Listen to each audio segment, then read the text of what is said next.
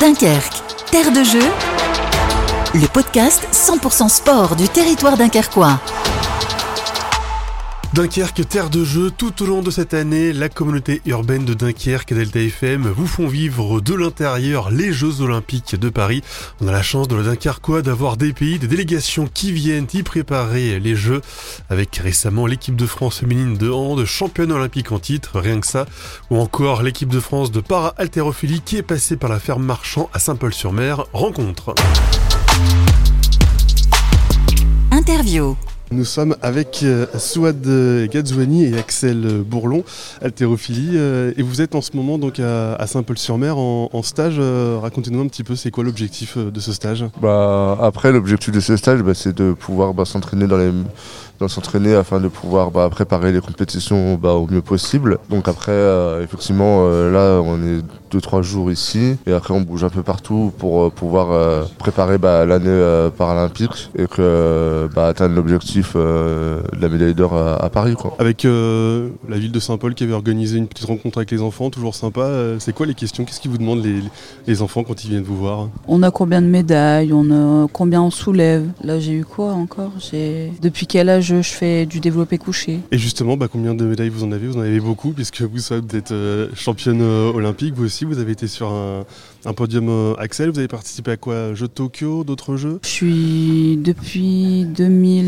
2004. 2004 à Athènes, Pékin, ensuite euh, Londres, ensuite Tokyo, Rio, Tokyo. Racontez-nous alors, c'est toujours des ambiances particulières, les, les, ambiances dans les, euh, dans les villages. C'est quoi vos, vos, souvenirs de Jeux Olympiques? Bah, Après, moi, me concernant, après, moi j'ai fait les Jeux Paralympiques de Tokyo. Donc après, c'était des Jeux Paralympiques sous un contexte différent, parce qu'il y avait bah, l'effet Covid. C'est tout un engouement au niveau des athlètes qui sont qui sont là bah, dans un seul et même objectif bah, de vouloir performer. Puis après, enfin, en gros, sur les jeux, c'est ça, c'est l'engouement de la, compétition, de finir le travail qu'on a qu'on accomplit euh, toutes ces années de préparation euh, afin d'obtenir bah, ce qu'on est venu chercher. Quoi. Bah, en fait, moi, c'est plus euh, Londres.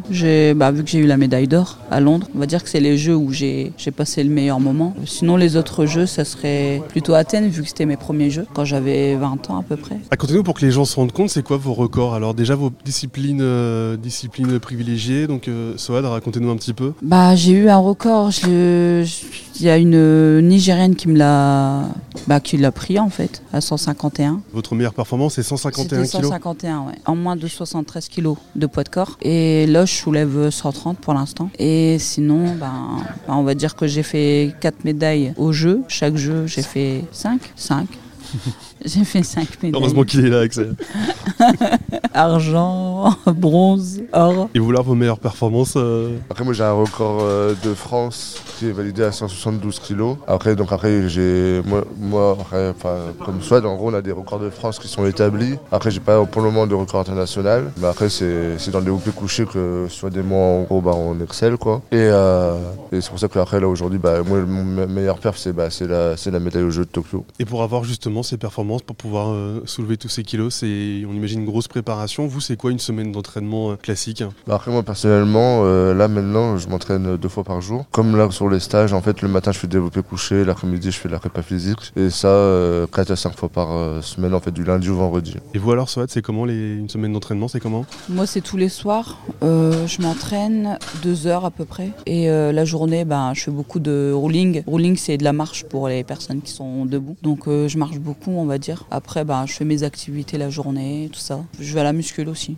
pour faire du renforcement musculaire. On continue à parler haltérophilie avec euh, nos deux champions euh, du jour. Euh, racontez-nous comment vous avez découvert ce sport, Soit comment vous êtes mis à, à haltérophilie? C'est des sports qui sont, qui sont durs, qui parfois sont assez ingrats, on est obligé de s'entraîner tout le temps. Racontez-nous un petit peu comment ça s'est passé. Moi, c'est un éducateur qui m'a fait découvrir à l'âge de 6 ans dans un centre pour euh, handicapés. J'ai découvert le sport parce que bah, mon éducateur trouvait que j'étais un peu trop euh, impulsive euh, avec les garçons. Du coup, il m'a fait découvrir ce sport-là.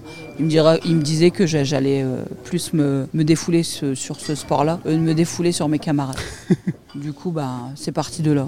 Vous aussi, Axel, c'était pour se, pour se détendre ou pas? Euh, Non, après moi j'avais fait d'autres petits sports auparavant. Et en fait, euh, rien à voir avec l'haltérophilie à la base. En gros, moi je m'étais mis. Euh, J'allais dans une piscine euh, municipale pour pouvoir apprendre à nager dans un club. Mais pour apprendre à nager, pas pour faire de la compétition ou quoi que ce soit. Hein. parce que après, il y a pas mal de journalistes qui reprennent que comme quoi je viens de la natation alors que pas du tout. En fait, j'ai juste voulu dans le but d'apprendre à nager à la base. Et la morphologie de mon handicap par rapport à la tête était assez lourde par rapport à. En fait, j'étais pas assez musclé du haut du dos pour être capable de sortir la tête de l'eau pour prendre la respiration. Et en fait, il m'a dit, bah, en gros, faudrait que, faudrait que tu te muscles le haut du dos et tout. Et comme ça, à ce moment-là, tu auras plus de facilité dans le but de pouvoir apprendre à nager. Du coup, c'est pour ça qu'en fait, j'ai rencontré euh, bah, mon club euh, là où je suis actuellement. Où du coup, bah, j'ai, en fait, c'est un club qui est multidiscipline, un club sport où il y avait la natation et la section haltérophilie. Et du coup, bah, en fait, j'ai fait la natation euh, dans le but d'apprendre à nager. J'allais à la, à la piscine.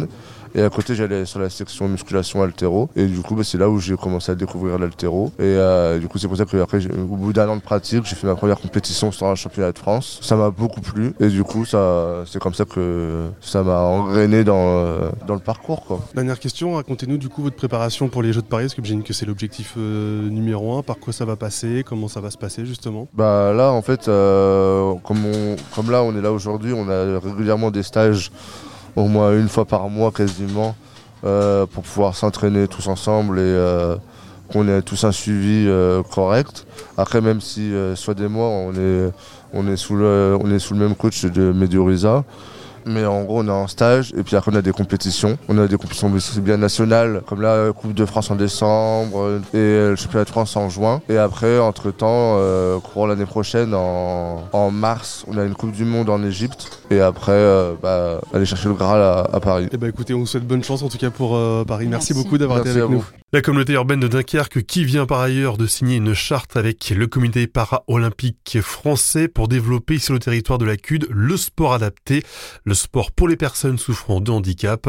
La présidente de France Paralympique, Marie-Amélie Le Fur, était là pour saluer cet engagement. Bah, la première impression déjà c'est un dynamisme très fort et un dynamisme qui est porté par les différents acteurs du territoire. Donc bien évidemment à commencer par la communauté urbaine de Dunkerque qui impulse un dynamique, une dynamique qui a vraiment euh, pensé sa politique publique en faveur du sport avec cette singularité du parasport, des besoins des, personnes en situation de handicap et qui a en fait embarqué avec elle les autres acteurs absolument essentiels si on veut que cette dynamique elle devienne réelle pour le pratiquant.